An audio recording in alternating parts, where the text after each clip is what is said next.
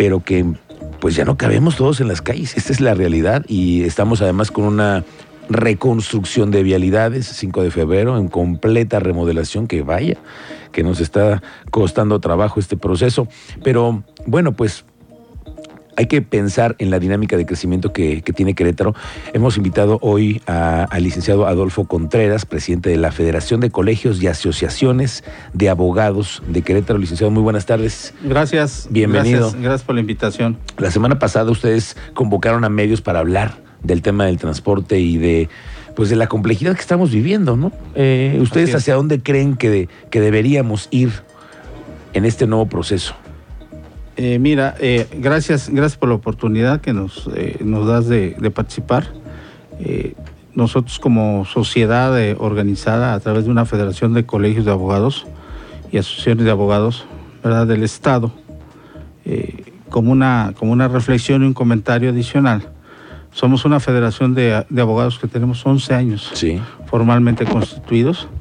Agremiamos a los 14 colegios que se eh, se ubican en el Estado por rama de especialidad. De hecho, somos la federación que aglutina el mayor número de abogados en todo el Estado. Tenemos abogados ambientalistas, penalistas, laboralistas, abogados nacionales de empresa, abogados nacionales queretanos, abogadas de mujeres postulantes de la barra de, queretana de, mujeres eh, eh, queretanas abogadas. Tenemos al colegio de corregidora, del colegio de San Juan del Río, Tequisquiapan, el Colegio de la Sierra. Ok. Y además el Colegio Agraristas, en fin. Eh, nosotros preocupados y, una vez que hemos conocido muchos avances en, los diferentes procesos de, infraestructura urbana que ha habido, la morbilidad que tú acertadamente lo, lo, habías eh, acertadamente señalado. Nosotros que tenemos más de 26 años viviendo aquí, nosotros somos de, de otros estados, pero que nos adoptaron en Querétaro y creo que como muchos. el mejor acierto que hemos tomado muchos en nuestra vida profesional y académica. Y sí y, nos dimos a la tarea de, empezar a platicar y ver el la problemática que se ha suscitado. Y coincidimos todos. Hoy en la mañana estuvimos con Gerardo Cuanalo el, el director del Instituto del Transporte Queretano que amablemente, bueno, una vez que se, que se dieron a conocer las inquietudes de la federación y de los colegios, hoy en la mañana tuvimos una reunión de trabajo para darle seguimiento a esa problemática, que nosotros sabemos que es una problemática de orden social y que lo que decíamos, entre menor información, más confusión. Siempre será así. Y especulación, y especulación y actores terceros. ¿Qué fue lo que ustedes le plantearon al director del ICUT como principales cosas? Eso. Primero, conocer nosotros como portavoces que en un futuro inmediato eh, nos permitan ser ante la sociedad, ante los medios, ante la comunidad universitaria. Muchos de nosotros somos universitarios, de hecho, estamos reconstruyendo también nosotros, los maestros, cuando vamos a la universidad, en este caso la, Autónoma de Querétaro, a dar clases, pues también estamos haciendo una reconfiguración de nuestra ingeniería eh, de circulación, ¿no? Anteriormente, el 5 de febrero se complicaba, pero hoy estás hablando de que mientras dure este proceso de 5 de febrero fundamental, pues no solamente el transporte, ¿no? Sino nosotros mismos los usuarios, el transporte eh, que viene de otras ciudades, en fin, va a ser muy complicado. Y nos dimos a la tarea de, irnos informando. De hecho, el Ejecutivo del Estado, ustedes se darán cuenta que ha sido un factor de irnos a informar. Fuimos al, tema este del, del depreciado, el depreciado, el paso desnivel que están haciendo en la cueva, en la Negreta, en Santa Bárbara, ¿no? Sí. Y los de Corregidora nos dimos a la tarea de, checar qué pasaba. Yo tengo 26 años viviendo en Corregidora. He conocido cómo se ha movido eh, eh, el, personal de trabajo. Sí, cómo ha crecido el municipio, que, ha crecido, pero brutalmente, Corregidora. hoy nos daba un dato, Gerardo, pues que nosotros que hemos andado en, ámbitos diferentes, de 33 mil usuarios que maneja solamente una zona de Santa Bárbara. 33 mil usuarios, en Corregidora. Así, de esa zona. De Santa Bárbara. De Santa Bárbara, de Lourdes, de la Negreta, ¿no?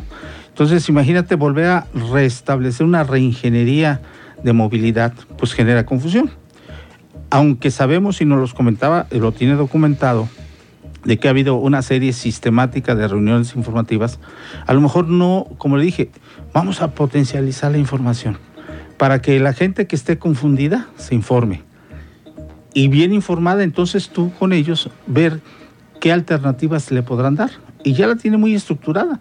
Ya nos habló de las primeras etapas, de los centros de transferencia eh, que están haciendo en Balvanera, que estuvo cinco o seis años ahí como un elefante blanco sin utilizar. Sí, el sexenio pasado se, inventaron esas eh, centrales que nunca funcionó. Exacto. Y hoy, hoy, te puedo decirlo porque lo vi, ve, y, la gente llega. Ya los se está utilizando. Sí, claro. Y está haciendo trasbordo. Entonces le dije, pues esto es lo que, esto es lo que nosotros te venimos a pedir que nos convides, que nos informes. Los avances que tienen. Los avances, las etapas, si hay usuarios, cuántos son los usuarios realmente, por qué la problemática de que no quieren usar muchos. Le dije, porque también... La tarjeta. exacto, la tarjeta, nos dijo las, las bondades.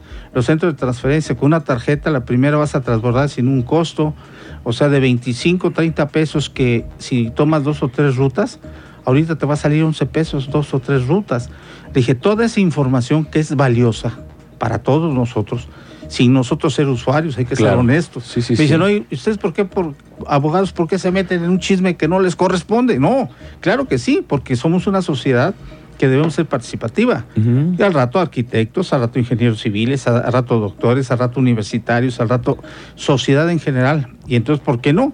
Mañana, si nosotros coincidimos en, en nuestros lugares de trabajo, trasladarnos hasta no sé, hasta la cañada, alguna reunión en alguna presidencia municipal. Si mañana a los juzgados podemos llegar en transporte público, pues que sepamos que es una opción. Ojalá que así fuera, que todo el mundo lo pudiéramos utilizar, pero es que todavía le falta mucho el transporte público para dar pasos. Y, Se habló ahí del, tema de la, de la, de la modernización de la, de la de los vehículos, de los camiones? ¿Les eh, dijeron algo? Mira, eh, el, el, tema que nos, nos adelantó es Primero están haciendo la reestructuración de orígenes de rutas, un diagnóstico muy interesante, ojalá y lo, seguramente lo conocen, lo platicaran así, eh, eh, como dicen, como nosotros lo escuchamos hoy varios presidentes, eh, saber realmente cómo, cómo estaba operando. Por ejemplo, este dato que nos dio de 30 mil usuarios de esa zona, ¿sí? donde el tiempo de traslado era de 45 minutos, Miguel. Ahorita está reduciendo hasta 35, 30, 25 minutos. Entonces, ¿qué pasa? que el uso y costumbre a veces es muy difícil modificar. Sí, pero cuando llegan los cambios, los hábitos ahí, ah, qué difícil. Qué difícil es. Entonces, si eso es difícil y quien alguien lo quiere hacer más tortuoso, pues es un caldo de cultivo excelente. Entonces, nosotros queremos ir más allá. A ver, vamos a informar qué podemos hacer. Vamos a tener seguramente en breve una reunión con el Colegio de Abogados de Corregidora y algunos este, actores ahí para que esa problemática, en lugar de ser una problemática, sea una mesa de diálogo, de consulta. Me decían, es que vamos a, vamos a, es que hay actores que quieren abrir una mesa de concertación y una mesa de, de, arreglo. Le dije, cuando me hablas de una mesa de arreglo, es cuando hay un pleito. La idea es que no haya pleitos. La idea es que no haya controversia. No, y que no vayas, que no crezcan estos, estas inconformidades. y que además digo, bueno, pues haz, una mesa de trabajo, nosotros podemos ser ese vector como abogados, como federación, ser abogados, sentarnos en la mesa y saber que esto es la primera etapa, la segunda es de modernización, se van a generar, eh, a decir de él mismo, diferentes nuevos centros de transferencia en el salitre, en la cañada. Entonces, lo que vimos como elefante blanco de Valvanera, digo, yo transito por ahí, por la zona de Valvanera, Corregidora, La Negreta, Santa Bárbara, La Cueva, este, Pirámides, pues sí tú decías, oye, pues eso para qué lo hicieron, ¿no? Como las famosas estación Dubai, recordarás, ¿no? Que las paradas tipo Dubai, que también otro fracaso de los procesos que han tenido de modernización. Pero yo pude contestar con un grupo de abogados que fuimos. ¿Que está funcionando? Sí, está funcionando. ¿Y los centros de recarga funcionan? Sí, funcionan. Y las tarjetas. Incluso todo lo que, lo que cuesta el subsidio, el transporte, que no lo sabemos mucho, es, es importante. Yo creo que ese es, ese es eh, de la reunión que tuvimos hoy en la mañana con, con el director, creo que eso se debe de replicar eh, eh, y ver. Seguramente hay, hay temas que yo no desconozco, pero si los afectados en su momento dicen, podemos hacer eso, creo que el compromiso de él es abrir esa apertura de diálogo y, y, de, y, de, y de esfuerzo que quieren hacerlo, ¿no? Porque entonces va a ser un trabajo integral y nos decía, todas las líneas de transporte llegan al centro de la ciudad. Todas. ¿Sí me explico? Sí, sí, entonces, modifique ese hábito, modifique esa conducta. Y entonces, pero es un trabajo, creo que si le echamos todo, eh, como dicen eh, coloquialmente, montón, podemos este, ir avanzando. Y me dicen algunos usuarios que en prolongación Zaragoza, por ejemplo, tardan hasta una hora en pasar. Solo pasan tres rutas y las que antes no tienen para dar cambio que no aceptan billetes y también el tema es que los usuarios también les ha sido complicado migrarse a la parte digital. Así es, así es. Si nosotros, bueno, nosotros como abogados, ahorita lo vivimos en el proceso pandémico, ¿no? Los que damos clases en sociedades públicas, hace un problema la virtualidad. Imagínate el resto de los... Pues yo creo que la información es, es, es la llave maestra, ¿no? Del éxito. Claro la información que fluya. Oiga, abogado, o sea, trató del tema, algo les dijeron sobre las concesiones que se les iban a quitar a ADO y no se las han quitado, Mira, lo que veo. No, no entramos a esa profundidad porque, como dicen, no es, no era un tema que nosotros íbamos a, discutir ni, ni, a, ni a conocer. Nos dijo que hay muchos concesionarios, muchos se, se han apegado. Nos hablaba de que, por ejemplo, en el 18 había 743 unidades. Ok. En la pandemia se redujo a 420. Bajó el flujo espectacularmente de, del porcentaje de usuarios. ¿sí?